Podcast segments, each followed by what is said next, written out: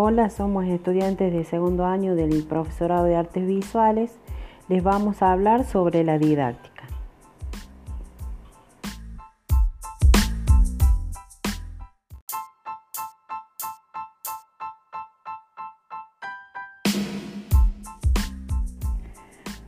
¿Cuál es la importancia de la didáctica en la formación docente?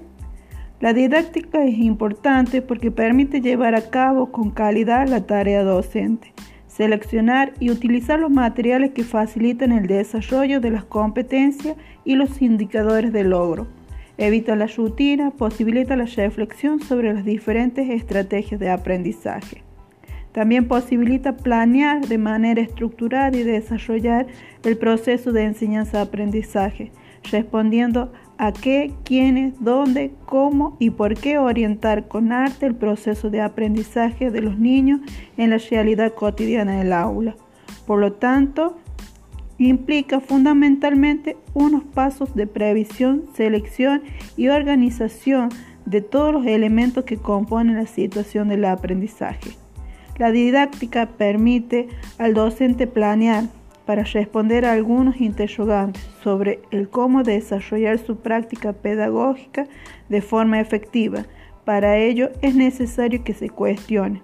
Permite al docente tomar decisiones y organizar su práctica pedagógica en cuanto a qué enseñar, cuándo enseñar, cómo enseñar, qué evaluar, cómo evaluar, cuándo evaluar.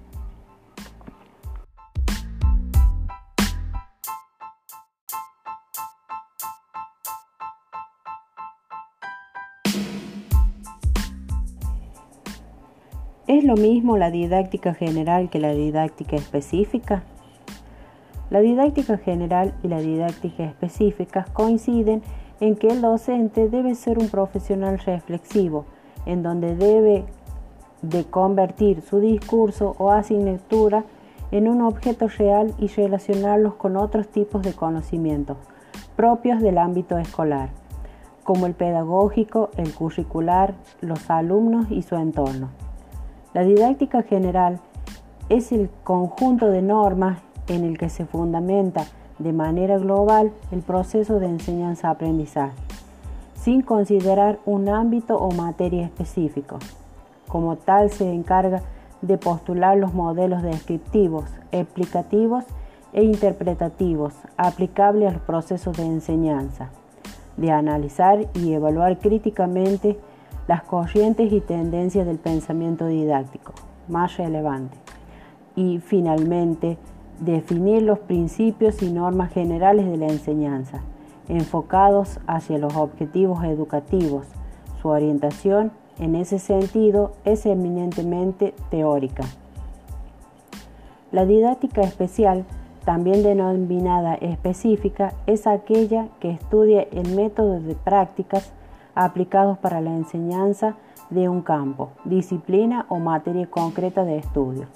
En este sentido, establece diferenciaciones entre los métodos y prácticas empleados para impartir conocimientos y evalúa y determina cuáles serían los más beneficiosos para el aprendizaje del alumno.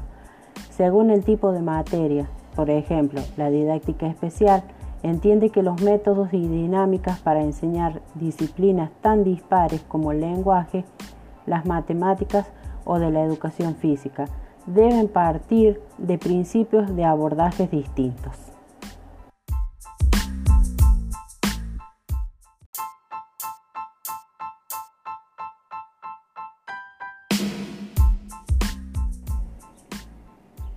¿Por qué se dice que el currículum es el objeto de estudio de la didáctica?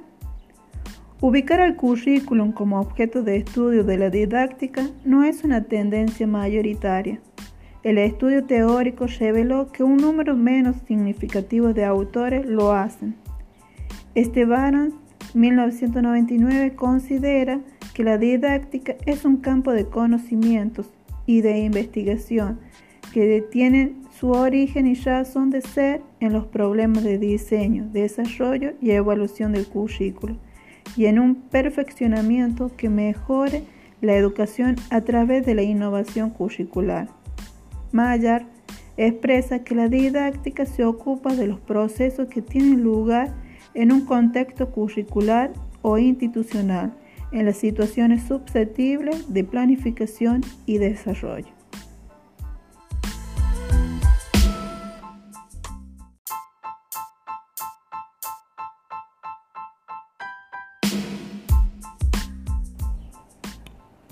El currículo no constituye la solución aislada de los problemas que presenta en la actualidad la formación integral del ser humano en estos tiempos.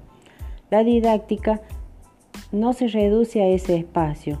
El currículo no es un proceso en sí mismo, es resultado de un proceso de estudio, contextualización y creación. Su creación práctica ocurre en el marco de un proceso que integra otros tiene varios componentes que no solo le corresponden a la didáctica, también a la pedagogía, a la psicología y a la sociología. El currículo incluye diagnóstico integral y descontextualizado, objetivos en diferentes niveles, competencias, capacidades, contenidos, conocimientos, metodologías, evaluación y regulación del tiempo, entre otros aspectos.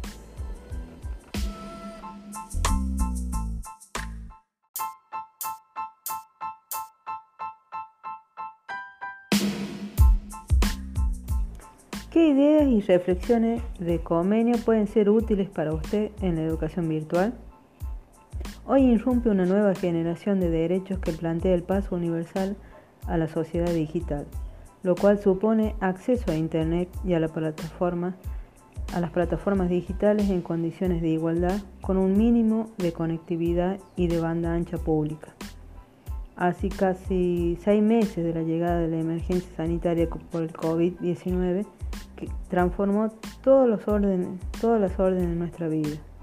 Las instituciones educativas, de repente, de repente y sin que fuera por definiciones de política académica institucional, tuvimos que readecuar los sentidos y prácticas presenciales de producción de conocimientos, de enseñanza y aprendizaje, pasando a utilizar como apoyo los entornos digitales y en el aula produciendo conocimientos y no repetibles.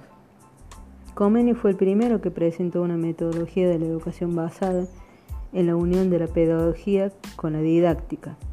Con este sistema quería dirigir la progresión moral e intelectual del alumno.